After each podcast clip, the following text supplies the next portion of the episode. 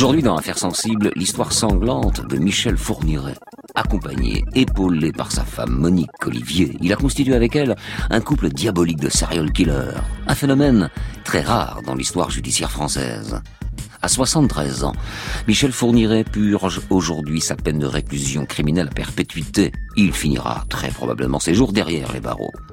Il se décrit lui-même comme un être mauvais et dénué de tout sentiment humain. Je le cite. En parcourant son histoire, on ne peut être que d'accord avec lui. Ce qui frappe chez cet homme qui a été condamné pour sept meurtres et de nombreuses agressions, c'est son absence totale de remords. Il chasse les jeunes filles qui l'obsèdent comme on chasserait du gibier. Il les piège, il les broie comme un prédateur, sans aucune émotion apparente. Elles ont pour prénom Isabelle, Fabienne, Jeanne-Marie, Elisabeth, Natacha, Céline, Manonia. Sept jeunes filles de 12 à 22 ans, et peut-être d'autres encore, on ne sait pas. Lors de son procès à Charleville-Mézières en 2008, Fourniret va continuer à être odieux, oui, et tenter d'imposer sa loi. Comme il n'a rien à perdre et qu'il sait que la perpétuité est au bout du chemin, il insulte les avocats, se moque des juges, joue de sa perversité. Quant à ses larmes, il les offre à sa fille et à la fille d'un ami, jamais aux victimes. Le problème, c'est que des individus toxiques, comme Michel Fourniret, poussent à rendre une justice d'exception, à sortir des clous. C'est une épreuve, tant morale que judiciaire. Notre invité aujourd'hui, Olipori Santoro. Journaliste, il vient d'écrire un livre intitulé Le Fils de l'Ogre, aux éditions Max Milo, livre dans lequel il reprend l'enquête sur Fourniret et sa femme à travers les révélations inédites de Selim, leur fils. Affaires sensibles, une émission de France Inter en partenariat avec l'INA, préparée aujourd'hui par Thierry Leclerc, coordination Christophe Barrère, réalisation Jérôme Boulet. Fabrice Drouel, Affaires sensibles, sur France Inter.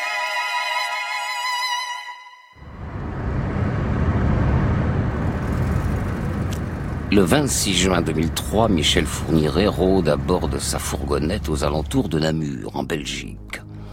Il repère une adolescente de 13 ans à qui il demande le chemin de l'école. La jeune fille lui montre la direction, mais refuse de monter dans le véhicule. Ce n'est pas bien de ne pas faire confiance aux gens, lui lance Fourniret. Marie Ascension, la fillette, hésite, puis, voyant l'air contrarié du chauffeur, finalement elle monte dans la camionnette pour lui rendre service.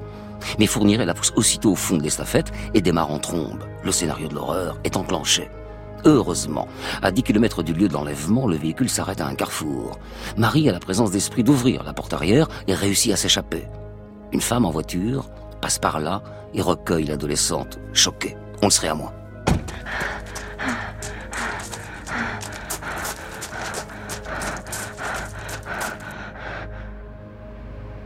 Pourtant, Marie n'en a pas encore terminé. Quelques minutes plus tard, la jeune rescapée aperçoit la fourgonnette qui revient. L'homme a sans doute fait demi-tour pour récupérer sa proie. Heureusement, là encore, la conductrice a la présence d'esprit de relever le numéro de l'estafette. Fourniret s'est fait piéger. La camionnette est au nom de Monique Olivier, la femme de Fourniret. Des policiers belges n'ont pas de mal à identifier l'auteur de l'enlèvement et à l'arrêter chez lui en Belgique, tout près de la frontière française. La justice belge n'a jamais entendu parler de cet individu qu'on présente dans les médias comme un homme ordinaire, plus ou moins en bon terme avec ses voisins, comme la majorité des assassins. Michel Fourniret est un forestier français de 61 ans, présenté comme un bon père de famille. Toute la journée, sa maison a été fouillée par la police pour vérifier s'il n'y avait pas de cache. Dans son voisinage, cette nouvelle a provoqué des réactions mitigées. Il n'a jamais eu un geste déplacé envers moi, jamais rien du tout, ni une remarque, ni rien. Il y a eu beaucoup d'ennuis avec tout le monde, alors il en veut à tout le monde. En prison, Fourniret ne parle pas. Il déclare juste qu'il n'avait pas l'intention de violer la petite Marie. Mais en poursuivant leurs investigations, les policiers belges découvrent, grâce à leurs confrères français, les antécédents de ce fameux forestier des Ardennes. Il a déjà été condamné à sept ans de prison par la Cour d'appel de l'Essonne pour plusieurs tentatives d'enlèvement et agression. C'était en 1987. Quatre ans plus tard, il a été condamné à 15 mois de prison pour vol et violence. Comme Fourniret ne veut pas parler, les enquêteurs se concentrent sur sa femme, Monique Olivier, qui, elle, va peut-être en dire davantage. Elle est en liberté, mais les enquêteurs ne la lâchent pas. Chaque semaine, ils l'interrogent. Ils vont même jusqu'à poser des micros dans le parloir de la prison quand elle rend visite à son mari. Méthode légale en Belgique, mais strictement interdite en France. Pourtant, la récolte est maigre. Il faut dire que le couple a organisé sa stratégie de défense, genre, s'ils te disent ceci, tu réponds cela. Les policiers belges ne savent pas grand-chose de Fourniret, mais ils sentent bien qu'ils tiennent là un gros client. Alors en un an, le couple va passer pas moins de 230 fois à l'interrogatoire, et l'abnégation des policiers finit par payer. Alors que Fourniret est sur le point d'être relâché, l'incroyable se produit. Monique Olivier, qui a peur sans doute de payer pour certains crimes qu'elle n'a pas commis, se met à parler. Oui, son mari s'intéresse aux jeunes filles, et oui, il va jusqu'à les tuer. Ah bon? Et la voilà qui cite une série impressionnante de prénoms. Magnana, la petite fille de 12 ans qui a disparu à Namur en 1989. Jeanne-Marie, la même année. Et puis aussi une certaine Farida. Et puis Elisabeth et Natacha. Fabienne, énorme. Les policiers sont tellement abasourdis qu'ils se demandent si Monique Olivier n'affabule pas.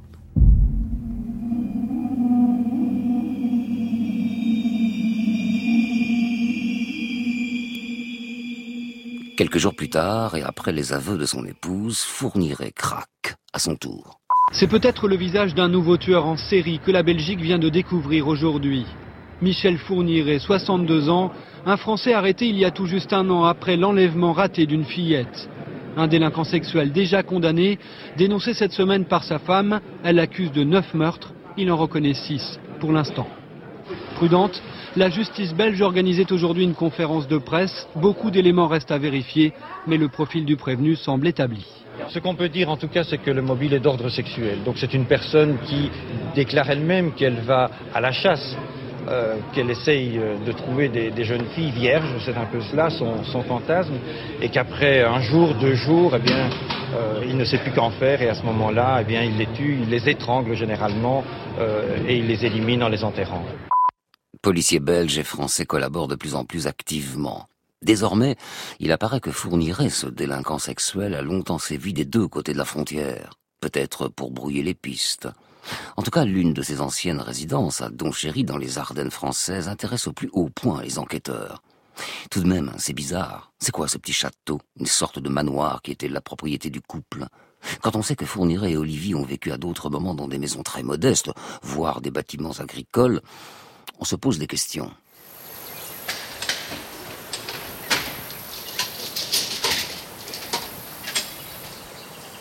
En tout cas, c'est là, dans le vaste domaine boisé de ce château du Sautou, que Fourniret aurait enseveli, dit-il, deux de ses victimes, Jeanne-Marie et Elisabeth. Alors branle-bas de combat, de plus en plus présente sur cette affaire de serial killer qui rappelle singulièrement l'affaire du trou, la presse est tenue à l'écart. L'hélicoptère de la gendarmerie, en revanche, survole le château. Jean-Chef Oui, c'est le major, l'appareil, là. Vous prévenez le, maire de Donchery. Vous prévenez le maire de Donchery, vous, vous entendez Vous prévenez le maire de Donchery que si les ossements sont découverts, il faut qu'il soit présent. Et les fouilles commencent, visiblement sans résultat. C'est vêtu d'un gilet pare-balles que Michel Fourniret guide les fouilles à la recherche de deux corps enterrés il y a plus de 15 ans. Selon les aveux des Fourniret, Elisabeth Brichet serait ensevelie ici dans une couverture à l'arrière du château. Pour la localiser, le forestier désigne une surface d'environ 100 mètres carrés. Il est peu loquace, mais il s'exprime avec beaucoup de calme et de sang-froid, sans émotion apparente. Il a utilisé, dit-il, des tractopelles, ce qui veut dire euh, la possibilité d'un enfouissement euh, aux alentours d'un mètre de profondeur éventuellement. Fourniret a fait des dessins très précis. Il guide les enquêteurs, leur dit de creuser. Rien. Pendant des heures et des heures, la pelleteuse retourne le parc, en vain. Les policiers finissent par penser que leur homme les mène en bateau. Mais vers 18 heures, à 3 mètres de profondeur, la pelle de l'engin dégage un bout d'anorak mauve pâle, celui que portait Elisabeth au moment de sa mort. Et le corps est dégagé.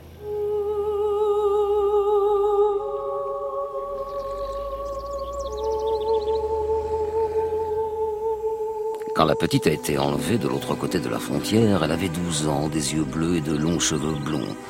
Dans la foulée, l'autre cadavre est retrouvé, celui de Jeanne-Marie, 22 ans. On aperçoit encore l'adhésif qui couvrait la bouche de la victime. L'enquête vient de faire un pas de géant. Fourniret n'avoue pas tous les meurtres dont l'accuse sa femme, mais il se met à parler. Il donne des détails, des tonnes de détails, sur la façon dont il a traqué ses jeunes victimes. Il raconte comment il a parfois attendu des heures devant une école ou une médiathèque pour repérer, finalement capturer ses proies. Il appelle ça sa chasse aux vierges. Et il est maintenant intarissable quand il explique comment il a séquestré, violé, puis étranglé ses victimes, le psychopathe accompli.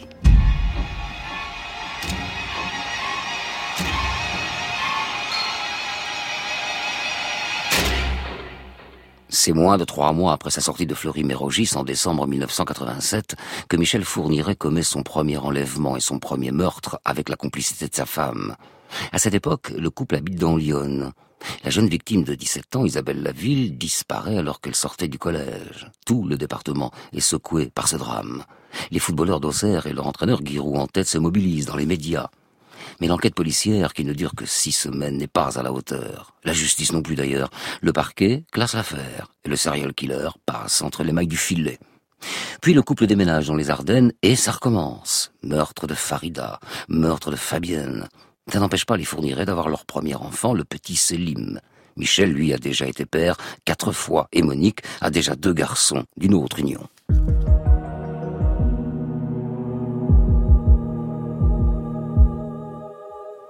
Au début de l'année 2006, deux ans et demi après l'arrestation du couple, les policiers belges ont abattu un énorme travail. Et comme les ramifications en France s'avèrent de plus en plus nombreuses, le criminel et sa femme sont extradés. Le 9 janvier, Michel Fourniret est remis par la police belge aux autorités françaises. Il n'aura fallu que quelques secondes au fourgon cellulaire pour s'engouffrer dans la maison d'arrêt. Désormais, c'est en France, à Chalon en Champagne, qu'est incarcéré Michel Fourniret. Extradé ce matin de sa prison belge de Forêt, c'est ici, au poste frontière ardennais de Guédossu, qu'il a été remis aux autorités françaises. De là, il a été conduit à Charleville-Mézières où il a été entendu pendant près de 4 heures par les juges d'instruction chargés de son dossier. Ceux-ci lui ont notifié sa mise en examen dans 10 affaires criminelles, 6 qui se seraient déroulées en France et 4 en Belgique. Ils lui ont par ailleurs signifié sa mise en détention provisoire d'ici un procès dont on ne connaît pas encore la date, mais qui pourrait se dérouler avant la fin de l'année. Au fil des interrogatoires, les enquêteurs français découvrent la personnalité effrayante de cet homme qui, à la différence d'autres tueurs en série comme Guy Georges, Patrice Allègre ou Francis Holm, n'a pas le profil d'un marginal. Michel Fourniret a toujours été socialement plutôt intégré. Il n'a jamais été forestier, comme il l'a dit au début aux inspecteurs, mais il a exercé plusieurs autres métiers, fraiseur, maçon, menuisier. Michel Fourniret savait jouer et ruser avec son apparence. Aujourd'hui, il se révèle être un personnage beaucoup plus complexe que la simple image de bûcheron un peu rustre que l'on pouvait avoir de lui. Gérard et Jocelyne Cadet sont peut-être les seuls à l'avoir bien connu. Pendant plus de trois ans, ils ont été très proches, au point d'être choisis comme témoins de son mariage. Aujourd'hui, ils ont le sentiment d'avoir été manipulés. Il n'y a aucun détail qui nous a fait soupçonner quoi que ce soit. Rien du tout. Au contraire, au contraire, c'était même un gars qui dégageait une certaine intelligence, qui dégageait un certain caractère. C'était un gars qui était propre, toujours bien habillé, courageux, bosseur. Jamais on n'aurait pu penser à un truc pareil. Jamais, jamais, jamais. Jamais, car au premier abord, Michel Fourniret ressemblait à Monsieur Tout le Monde. Un homme réservé, mais plutôt sympathique au physique qui ne laissait rien transparaître. Dans le village de Sartcustine, où il a habité jusqu'à son arrestation il y a un an, on se souvient d'un voisin intelligent, au langage soigné et surtout très besogneux. Il parlait un très beau français, un très beau français, un français très, très châtié. Nous l'avons vu travailler, très travailleur, et qui avait de l'or dans ses mains, comme on dit d'habitude. Hein. Mais on ne savait pas que ses mains avaient servi à autre chose. Une certaine intelligence, disent ses voisins, sûrement, mais une intelligence qu'il consacre tout entière à son art de la ruse et de la manipulation. Il n'est pas fou, tous les experts psychiatres le confirment. Il n'est pas non plus sujet à des pulsions incontrôlables, puisque ces meurtres sont programmés, oui, oui, ils sont préparés, souvent bien à l'avance, puisque Fourniret est capable de creuser des trous pour ensevelir ses victimes avant même de les avoir traquées. En langage judiciaire, ça s'appelle préméditation. Né en 1942 à Sedan, dans un milieu ouvrier, Michel Fourniret n'est pas très loquace sur son enfance. Son père, qui travaille dans la métallurgie, boit beaucoup. Il est souvent absent. Fourniret décrit sa mère comme caractérielle. A-t-il été victime d'inceste dans son enfance? Par sa mère Le doute persiste sur ce point. On retrouve le jeune Fourniret au service militaire durant la guerre d'Algérie dans les commandos de l'air. Là aussi, on ne sait pas trop quel rôle il a joué ni ce qu'il a vu. Il se tourne ensuite vers les métiers techniques et devient ouvrier, comme son père. Mais à la différence du paternel, il va se passionner pour les échecs et aussi pour la littérature. Michel Fourniret aime citer les auteurs russes ou Albert Camus. En prison, il va écrire de très longues lettres, pas toujours intelligibles, mais truffées de références. En résumé, Fourniret n'est pas un pédophile assassin comme les autres. S'il est travaillé par une quête obsessionnelle de la virginité, d'ailleurs il se voit en défenseur de la pureté, il peut aussi commettre des actes extrêmement violents sans connotation sexuelle. Il y a chez lui une volonté d'emprise, de domination. C'est un mégalomane, un grand manipulateur aussi, qui comme aux échecs veut toujours avoir deux coups d'avance.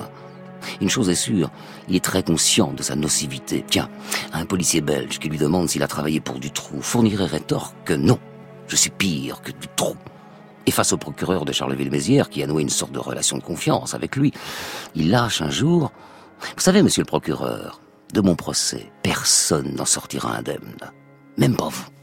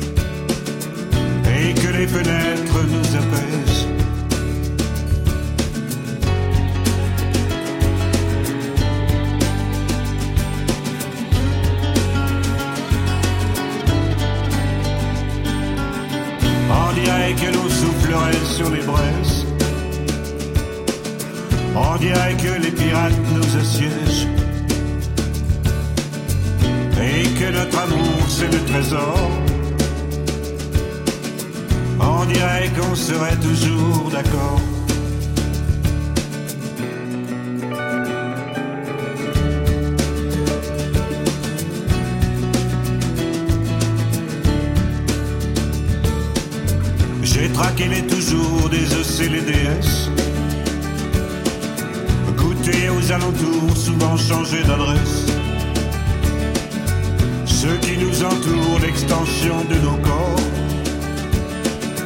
Quand nous sommes à l'écart, mineurs, chercheurs d'or.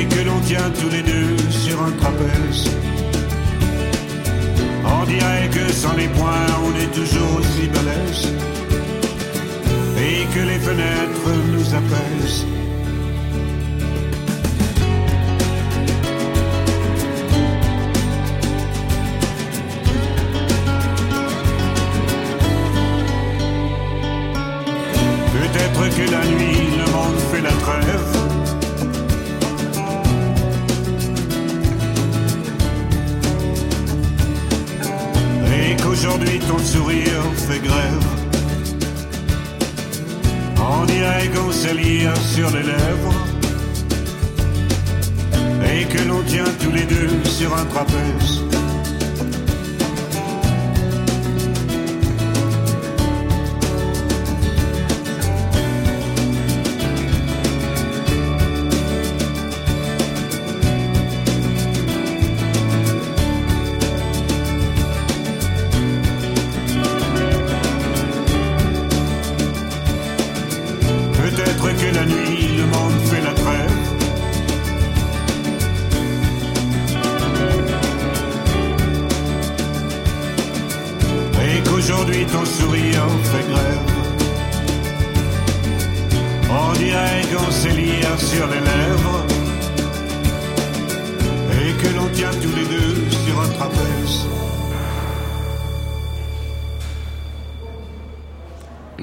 L'exceptionnelle perversité de Michel Fourniret transparaît dès les années 80 dans la relation qu'il noue derrière les barreaux avec sa future femme, Monique Olivier. Nous sommes en 1987. Fourniret n'est alors qu'un délinquant sexuel tristement ordinaire. Il purge sa peine à Fleury-Mérogis et passe une petite annonce dans le Pèlerin, l'hebdomadaire catholique, où il dit prisonnier aimerait correspondre avec personne de tout âge pour oublier solitude. Et il se trouve qu'une femme qui habite dans le sud de la France lui répond. Elle a 38 ans, elle est divorcée, elle a deux enfants, elle s'appelle Monique Olivier. La correspondance tourne très vite à l'histoire d'amour. Tu es quelqu'un de bien, de très bien même, lui dit celle qu'il appelle mon tigre, mon cher Khan. Vous savez, comme dans le livre de la jungle. Mais si un gardien avait pris la peine de lire les lettres interminables du cher en question, il aurait découvert bien autre chose qu'une amourette car au détour de certaines phrases, Fourniret évoque la possibilité d'enlèvement, sa quête de virginité, on la retrouve, son obsession, et envisage à demi-mot de commettre ses méfaits avec la complicité de sa nouvelle compagne. Une sorte de pacte de sang, de pacte criminel se noue entre ces deux êtres.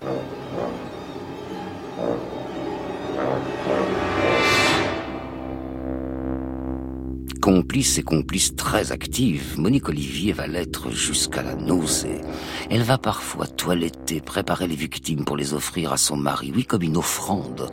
Ces deux-là semblent avoir été fécondés par une sorte de noce barbare. Et là encore, les voisins du couple, et notamment ses témoins de mariage, n'ont rien vu, rien deviné de la personnalité de Monique Olivier, ou si peu. Disons qu'ils ont vu une femme déprimée, rien de plus. On ouais. dit qu'elle avait tous les malheurs. Et puis je sais pas trop si elle n'était pas sous traitement aussi. Elle avait dû oui. faire des dépressions oui, et elle était encore un peu sous traitement. Elle devait être certainement les trois quarts du temps un peu. Euh, elle, elle ne parlait avec personne du tout. Euh, c'est bien simple quand on la voit cette femme-là, on dirait une femme qui a peur là d'être en contact avec les autres. Avec Monique Olivier, sa femme et puis bientôt son bébé Céline, Michel Fourniret bénéficie non seulement d'une couverture de bon père de famille, mais aussi d'une aide, d'une complice précieuse. Et leur premier enlèvement et meurtre à deux intervient quelques semaines seulement après la sortie de Fourniret de Fleury-Mérogis en décembre 1987. Reste l'argent, car il faut bien vivre, se loger, nourrir l'enfant, le leur a droit au bonheur. C'est le leur. Celui des autres, c'est autre chose. Michel Fourniret a sa petite idée pour subvenir aux besoins de sa petite famille. En prison, il a sympathisé avec Jean-Pierre Elguarche. Ce compagnon de cellule lui a parlé d'un fameux magot, 50 kilos de lingots et de pièces d'or qui proviendraient du fameux gang des postiches, ces braqueurs qui écumaient les banques dans les années 80. Ça ne se refuse pas. Fourniret va être libéré avant El Gouarch en octobre 1987 et dès qu'il sort, la femme de celui-ci demande à Fourniret de l'aider à déterrer le butin des postiches, enfoui dans un cimetière de la région parisienne. Fourniret tue la femme, s'empare du magot et acquiert entre autres le château de Sautou dans les Ardennes. Un château qu'il revendra à la sortie d'El Gouarch par peur des représailles. Fourniret n'est pas seulement un tueur, c'est aussi un escroc.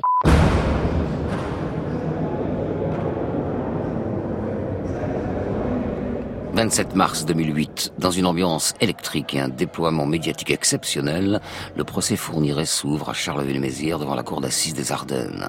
La foule est chauffée à blanc. À l'extérieur du palais, certains réclament une justice expéditive, voire pour certains le retour à la peine de mort. La peine de mort, c'est ce que Fourniret lui-même estime mériter. Oui, il le clame. Il le dessine même. À l'attention du président de la Cour, il va faire un croquis, une sorte d'ascenseur vitré dans lequel il prendrait place.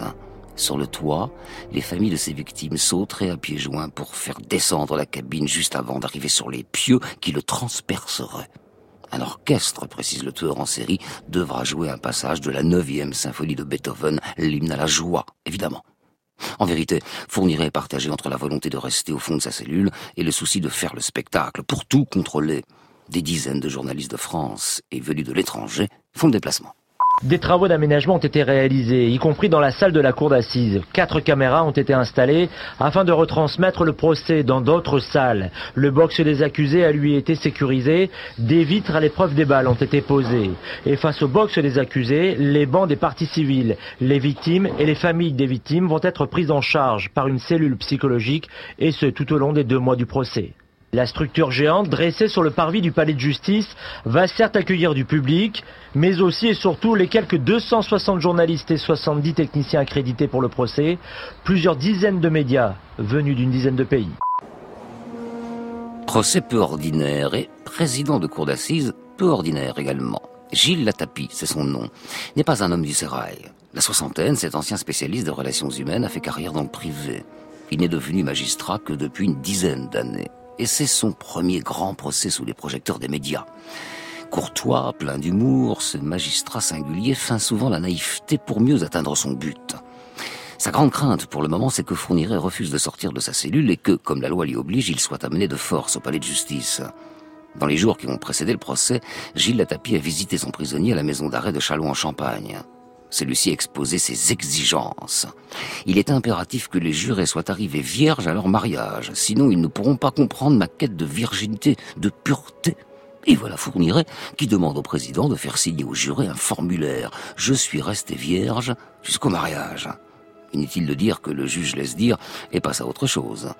Mais le président, la tapis, ressort en se disant que Fourniret ne va pas être un accusé facile. Et le tueur en série va effectivement le prouver dès le début du procès. Il quitte la prison de Charleville-Mézières, mais c'est contraint et forcé. Michel Fourniret a refusé ce matin d'être extrait de sa cellule. Au deuxième jour de son procès, l'accusé tente une nouvelle fois de contrôler l'audience en vain. Après la lecture des crimes qui lui sont reprochés, il réitère son exigence, un procès à huis clos où il ne parlera pas. En face, les familles de victimes font bloc, soudées par le même état d'esprit. Le huis clos, c'est pas notre affaire. C'est une mascarade. Il essaye de dominer encore une fois, comme il a dominé ses victimes, il essaye de dominer les familles de victimes. Et j'estime que ce n'est pas normal et nous n'accepterons jamais cela. Il est un peu lâche aussi de ne pas prendre ses responsabilités vis-à-vis de tout ce qu'il a fait. On espère la vérité. On a des doutes sur euh, le fait qu'elle puisse sortir lors de ce procès. On est obligé de l'espérer. L'accusé brandit un panneau sur lequel il a écrit 108 clos bouche cousue. Sur les bancs de la presse, les journalistes observent ses grosses mains et son regard acier. À côté de lui, Monique Olivier, que certains experts ont décrite comme très intelligente, paraît bien pâlotte. Fourniret n'adresse pas un regard à cette bonne femme dont les propos le font gerber, comme il a dit aux inspecteurs.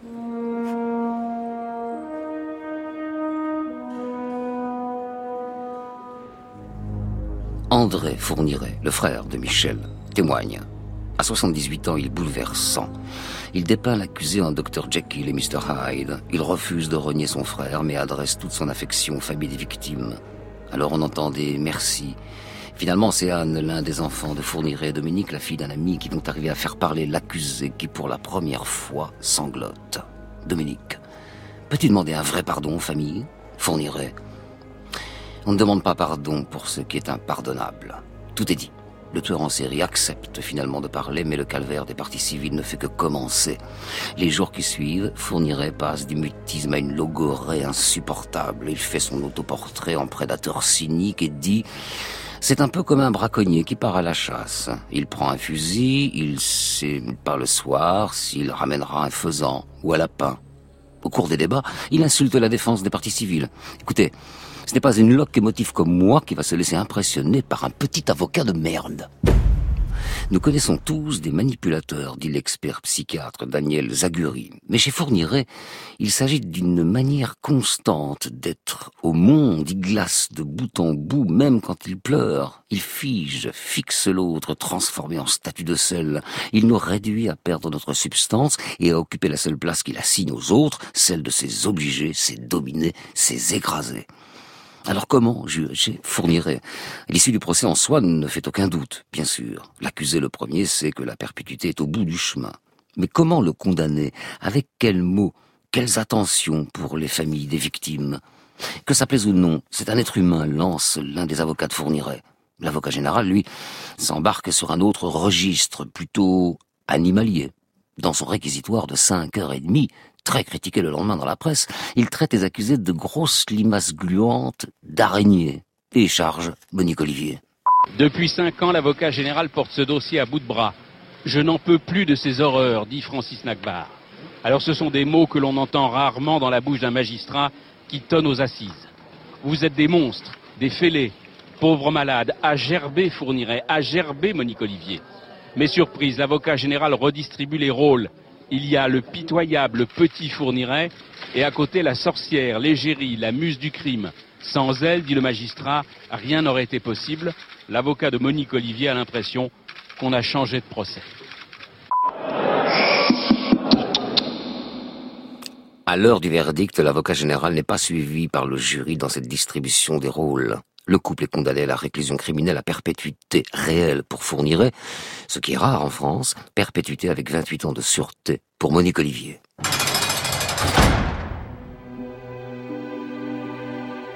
Reste une question, une question lancinante et insupportable pour les familles de victimes. Fourniret aurait-il pu être mis hors d'état de nuire plus tôt Et pour quelle raison, notamment? L'enquête sur le meurtre d'Isabelle Laville en 1987 a-t-elle été bâclée, le dossier classé sans suite? Il est rare qu'un président de cour d'assises avoue qu'il a manqué de courage. C'est pourtant le cas ici. Je dois avouer que j'ai manqué de courage, a dit dans un livre confession le président Gilles Latapi. J'avais pensé présenter des excuses à la famille Laville au nom de l'institution judiciaire. Pourtant, le moment venu, j'y ai renoncé, me disant que je n'avais pas, moi seul, la surface nécessaire pour ce geste, et que les mots que j'aurais pu employer auraient alors semblé dérisoires. Je crois avec le recul que j'aurais dû le faire, tout de même.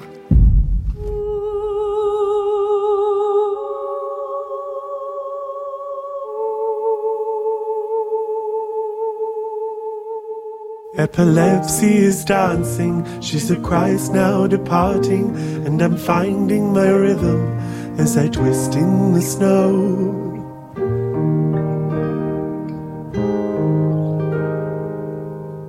Oh, the metal burned in me down the brain of my river. Oh, the fire was searching for a waterway home.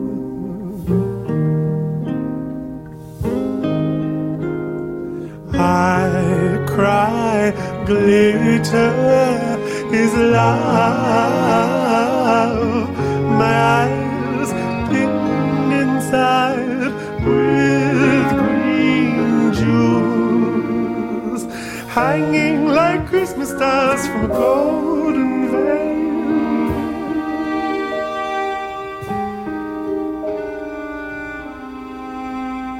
As I came to a screaming, hold me while I'm dreaming, for my fingers are curling and I cannot breathe.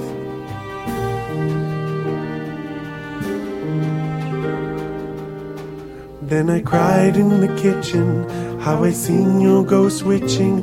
There's a soldering blue line between my eyes.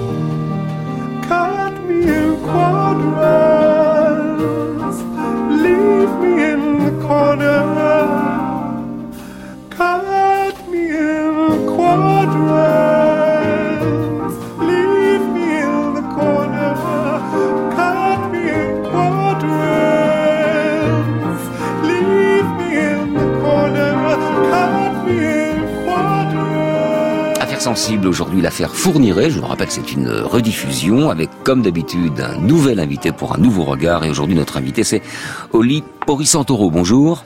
Bonjour. Vous êtes journaliste et vous venez d'écrire un livre intitulé Le fils de l'ogre. C'est une nouvelle enquête sur le tueur en série Michel Fourniret à travers euh, votre rencontre et votre amitié finalement avec euh, Selim. Selim, c'est le fils de Fourniret et de Monique Olivier, aujourd'hui tous les deux en prison. Comment vous- avez-vous rencontré d'abord Selim et pourquoi rouvrir euh, cette enquête? Si vous voulez, le, le hasard, le destin ont joué un rôle déterminant en ma faveur. Euh, nous sommes en 2013. Euh, à l'époque, je ne connais absolument rien de l'affaire Fourniret. Je ne la connais que par euh, de vagues oui-dire, si je puis dire, ou par des coupures de presse. Pour moi, c'est simplement un synonyme de l'horreur absolue. Euh, qui a trait évidemment à des crimes euh, pédophiles, mais au même titre que quelqu'un comme euh, Marc Dutroux, Francis Solm euh, ou autre. Et si vous voulez, un jour, je tombe par hasard sur une rediffusion d'un numéro de Faites entrer l'accusé, Hmm. jadis présenté par Christophe Ondelat. Et c'est un numéro qui se termine justement par ces paroles. c'est leur fils, depuis changé de prénom. Il vit aujourd'hui avec les deux fils de Monique Olivier dans le sud de la France. Donc à ce, moi, à ce moment-là, j'ai senti que j'avais une carte à jouer. Euh, parce que vous vous doutez bien que j'ai bondi de mon fauteuil en apprenant les détails de cette sombre affaire, qui ne ressemble en rien euh, aux autres euh, que je viens de citer. Donc euh, j'ai sauté sur l'occasion, si vous voulez. J'ai senti qu'il y avait une carte à jouer, je lui ai écrit. Euh, j'ai très vite retrouvé euh, sa nouvelle identité, si vous voulez. Je ne m'étais pas trompé. La seule différence, voilà, c'est que mon message restera lettre morte pendant environ un an. Et au bout d'un an, que se passe-t-il? Au bout d'un an, moi, je me trouve en ce moment à, à ce moment-là à Genève, en Suisse. Euh, je bondis à nouveau de mon fauteuil, si vous voulez, et je prends la décision de rentrer euh, le plus vite possible euh, dans les Alpes-Maritimes afin de pouvoir le rencontrer. Pourquoi? Parce qu'entre entre temps, il vous dit oui. Vous dites pendant un an, j'ai pas de réponse. Mais Ouais. un an, il, a, il, a- il vous envoie une lettre. Qu'est-ce qu'est-ce qu'il fait? Un mail Il m'envoie, il m'envoie un message électronique, pour être exact. D'accord. dans lequel il m'explique être d'accord pour me rencontrer. Bon. Voilà. Je, Et alors, vous, vous, vous lui dites, parce que j'imagine que c'est un peu compliqué. D'ailleurs, dans votre livre, page 194, vous dites visiter Michel Fourniret en prison. Ah, terrible projet que celui-là, et dont je ne pèse toute la dangerosité que lorsque je suis sur le point de le concrétiser. Ça veut dire que à partir du moment où vous rencontrez le fils, ça vous ouvre la porte de la prison, si je puis dire, pour rencontrer le père. C'est ça?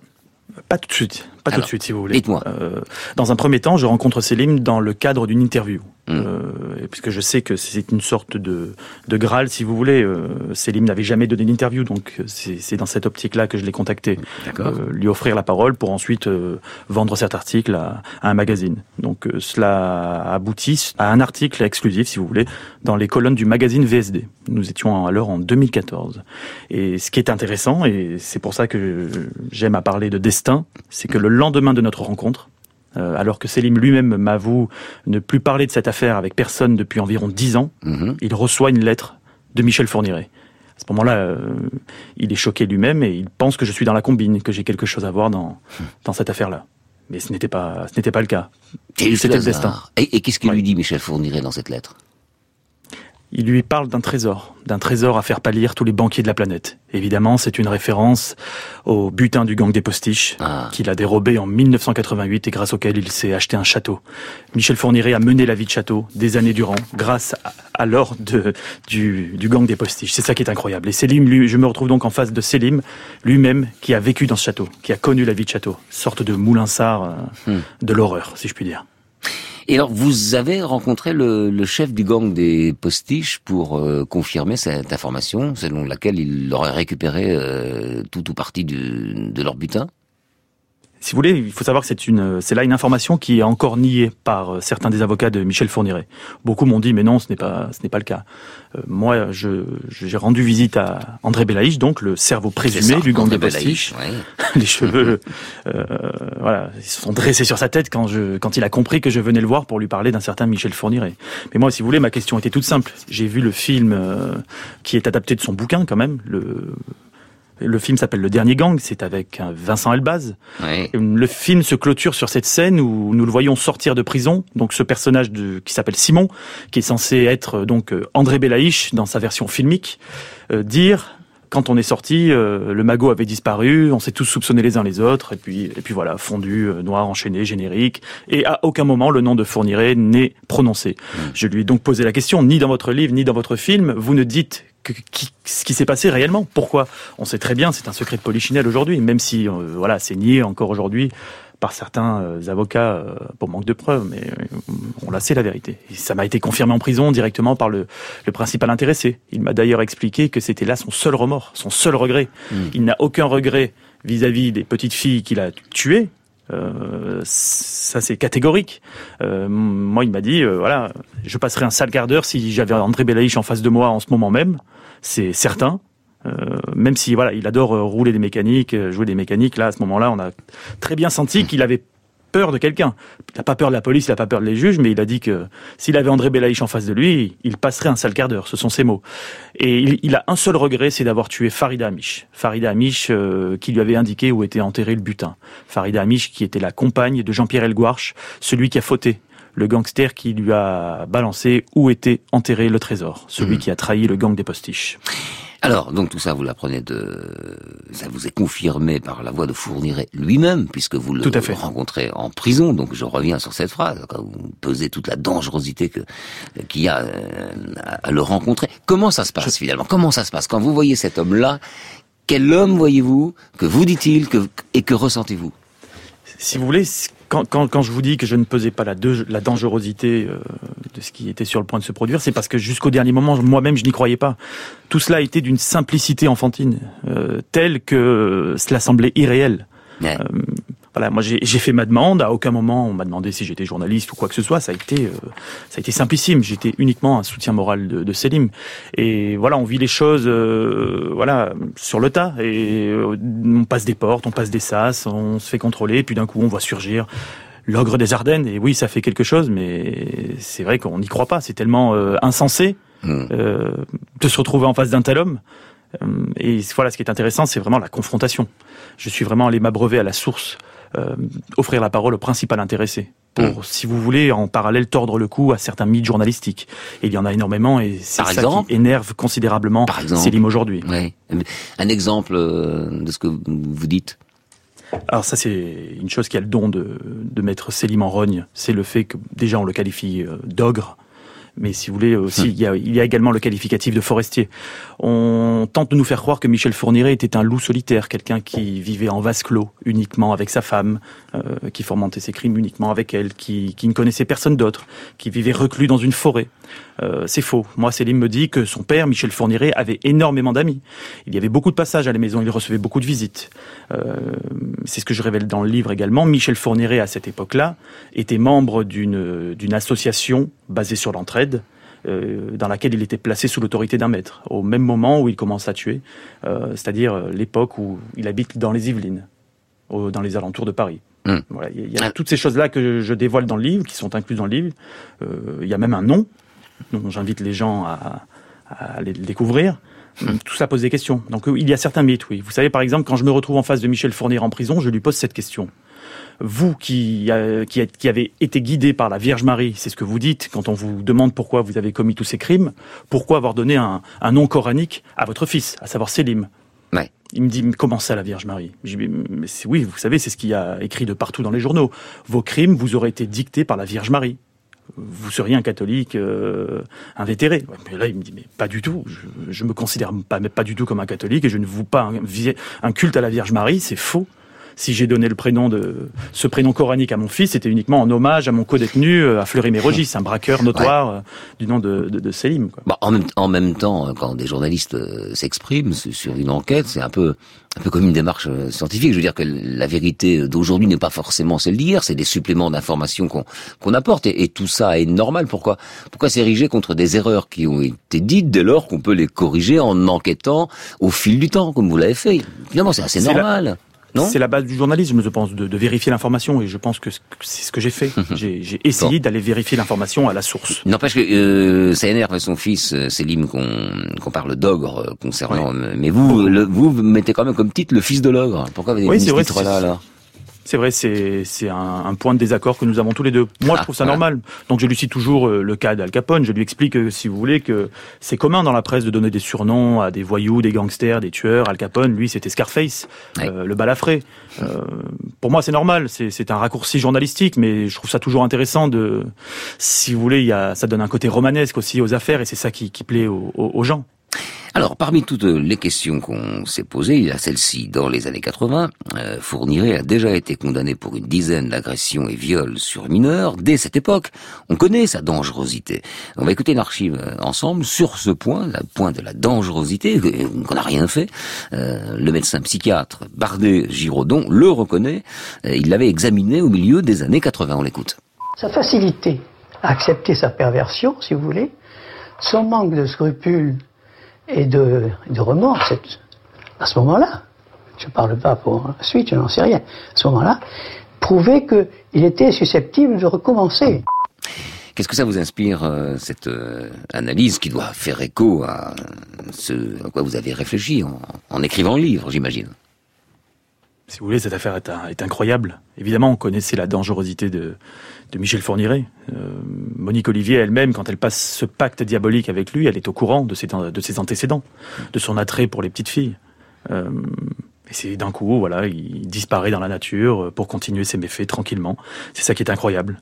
Ce type euh, passe d'une cabane à, à un château, digne du château de Moulinsart dans Tintin, et tout le monde trouve ça normal. Voilà, ça, ça alerte un petit peu les autorités à ce moment-là, mais on pense plus à un terroriste qu'à un tueur en série.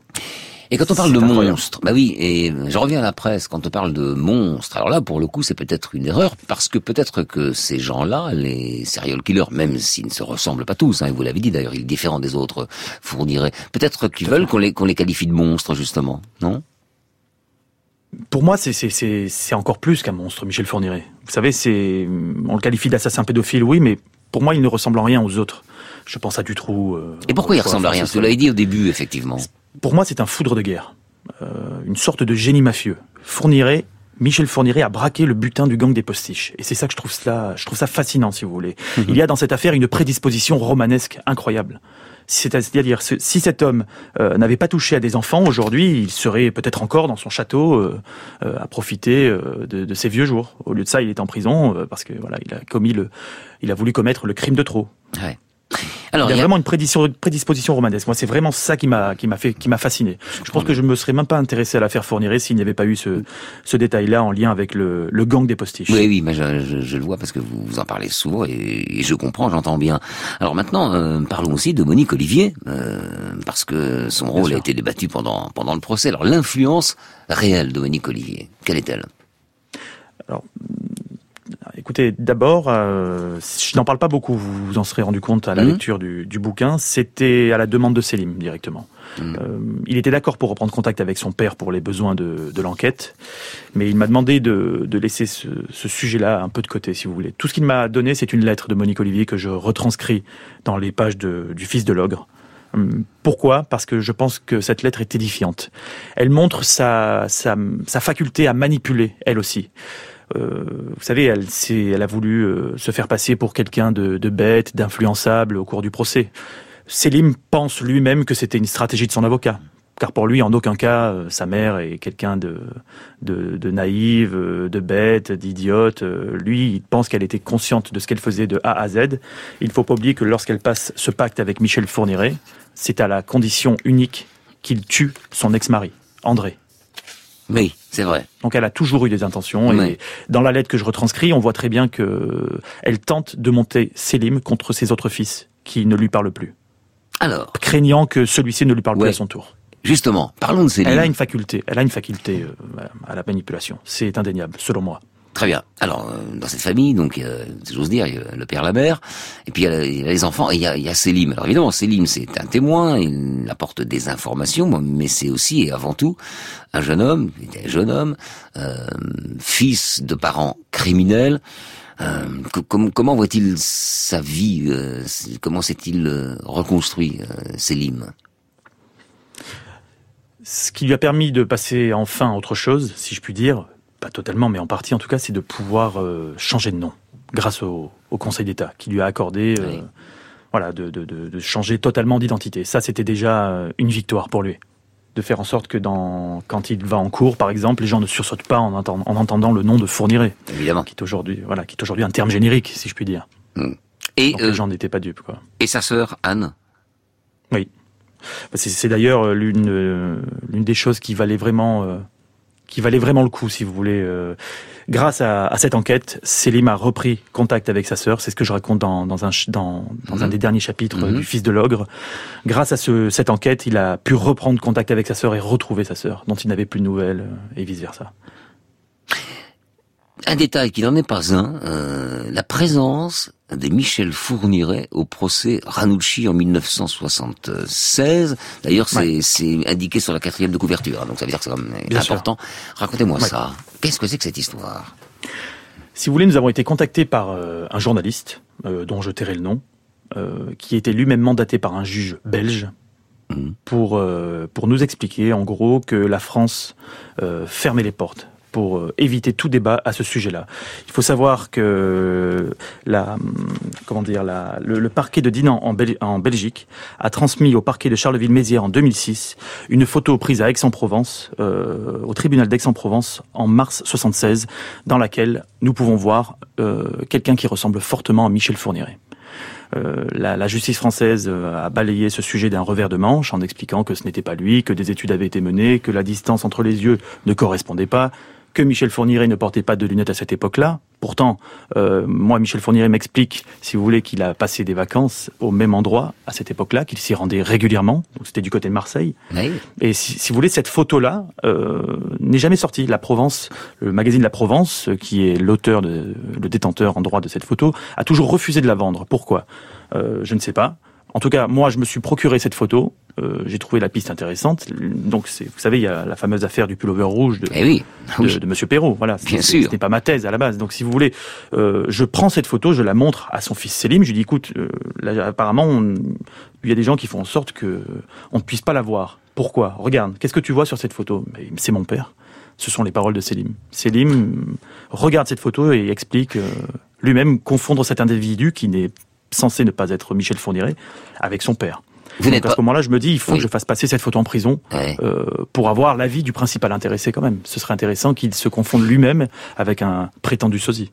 Vous- avez conscience quand même qu'à travers vos paroles, on pourrait euh, penser que euh, l'assassin de la petite euh, Marie Dolores, en 74, hein, bah c'est Fourniret. Hum, Christian Ranucci, qui est, qui est d'ailleurs niçois. Ça, je l'ai appris en cours de route. Oui, il est niçois, absolument. Oui, il vivait avec Niçois sa- comme il vivait moi. avec sa mère à Nice. Niçois comme moi, et c'est justement à Nice que j'ai rencontré Célim et que nous avons relancé toute cette affaire. Je trouve, je trouve ces coïncidences euh, troublantes. Troublantes, hein. Bien sûr, vous n'êtes pas sans Bien savoir. sûr, mais si vous, si vous voulez, pour répondre à votre question, euh, moi je ne prétends pas détenir la vérité absolue. Je tiens à insister sur ce fait. Je pense détenir peut-être une parcelle de la vérité qui mérite réflexion. J'appelle les gens à se poser des questions. Pourquoi est-ce que des gens ont fait des pieds et des mains pour euh, que nous ne voyions pas cette photo-là? Euh, il faut savoir d'ailleurs que quand je la transmets à Michel Fourniret par l'entremise de son fils Selim, cette photo est retirée du courrier. Euh, Michel Fourniret, euh, quand on le rencontre, Selim lui pose la question. Qu'as-tu pensé de la photo que j'ai retrouvée de toi euh, dans tes jeunes années? Est-ce que ça t'a fait plaisir de la revoir? Michel Fourniret nous explique ne, ne pas avoir vu euh, de quelconque photo. Non, je n'ai pas vu de photo. Donc cette photo a été retirée Mmh. du courrier. J'entends J'ai bien. dû, euh, j'ai dû trouver un moyen détourné, si vous voulez, pour la faire passer. Jusqu'à ce qu'il m'explique que oui, c'est lui sur la photo. C'est ce que je retranscris dans le livre. Et vous n'êtes pas sans savoir, évidemment, que euh, pendant euh, l'affaire Ranucci, il fallait un coupable. On était dans une euh, situation dans laquelle, peut-être, peut-être, que le pouvoir politique a tiré euh, les ficelles de la justice et qu'il fallait absolument un coupable et qu'il y avait Ranucci et que c'eût été peut-être euh, gênant qu'il y ait un autre coupable. Voilà, vous le savez aussi, hein, donc ça pourrait corroborer votre thèse. On va pas, pas tomber dans, le- dans le fantasme, mais c'est quand même euh, très intéressant ce que vous nous dites, et en tout cas le- troublant. Oui, Vous savez, le juge Michel lui-même a, a avoué qu'il s'agissait d'un dossier de merde, entre guillemets. Oliporis Santoro, on va terminer sur une dernière euh, archive. Pendant son procès, pendant tout le début du procès, on l'a dit, Michel Fourniret est resté impassible, cynique. Après 21 jours et le témoignage de plusieurs proches, quand même, et là, ils font en larmes. Depuis un mois, magistrats et avocats tentent de faire craquer Fourniret, en vain. Et c'est la fille d'un de ses employeurs qui y parvient. Tu me fais honte pour papa. Dis ce que tu as sur le cœur, fais-le pour moi. Michel Fourniret, secoué, troublé, fond en larmes. L'orgueilleux que je suis ne te répondra pas. On ne demande pas pardon pour ce qui est impardonnable, consent à dire Fourniret. Voilà, je pense que ça vous inspire, euh, ce comportement pendant le procès, ça corrobore, j'imagine, Vous savez tout qu'il ce qu'il a ajouté- été. a- Hein. Oui. Vous savez qu'il a ajouté à ses paroles, euh, si je pouvais parler, je le ferais. C'est ça qui est, qui est intéressant.